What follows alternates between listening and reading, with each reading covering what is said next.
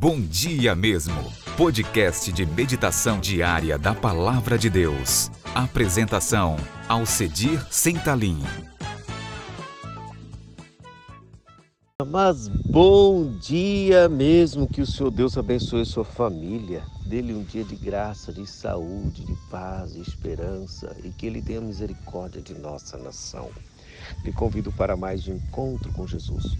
No Evangelho segundo Mateus, capítulo 4, versículo 4, está escrito: Jesus, porém, respondeu: Está escrito: Não só de pão viverá o homem, mas de toda palavra que procede da boca de Deus na tentação de fazer o que é urgente, desesperador, transformar pedras em pães, resolver o problema social da Palestina. Se todas as pedras transformassem em pães, estava resolvido um problema sociopolítico.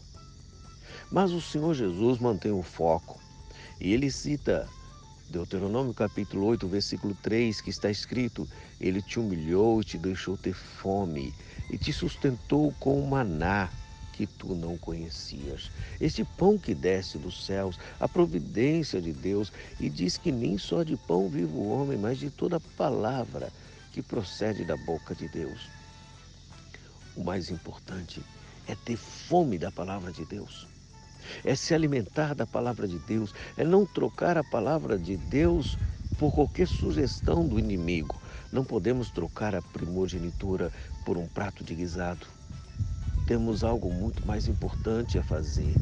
Se o Senhor nos testa e o Senhor nos prova, continuaremos firmes. E o Senhor Jesus, então, venceu Satanás pelo poder da palavra, apesar de estar com muita fome física.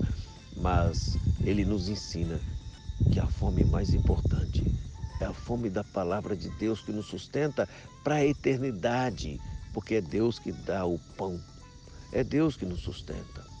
Senhor, aumenta a nossa fome pela tua palavra.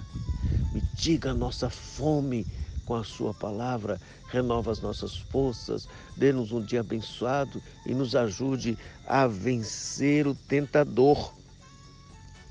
Pois no Senhor esperamos. Tudo parece urgente, mas não podemos trocar o urgente pelo necessário. Nós não podemos trocar as prioridades. E o necessário para viver a eternidade é a Sua palavra.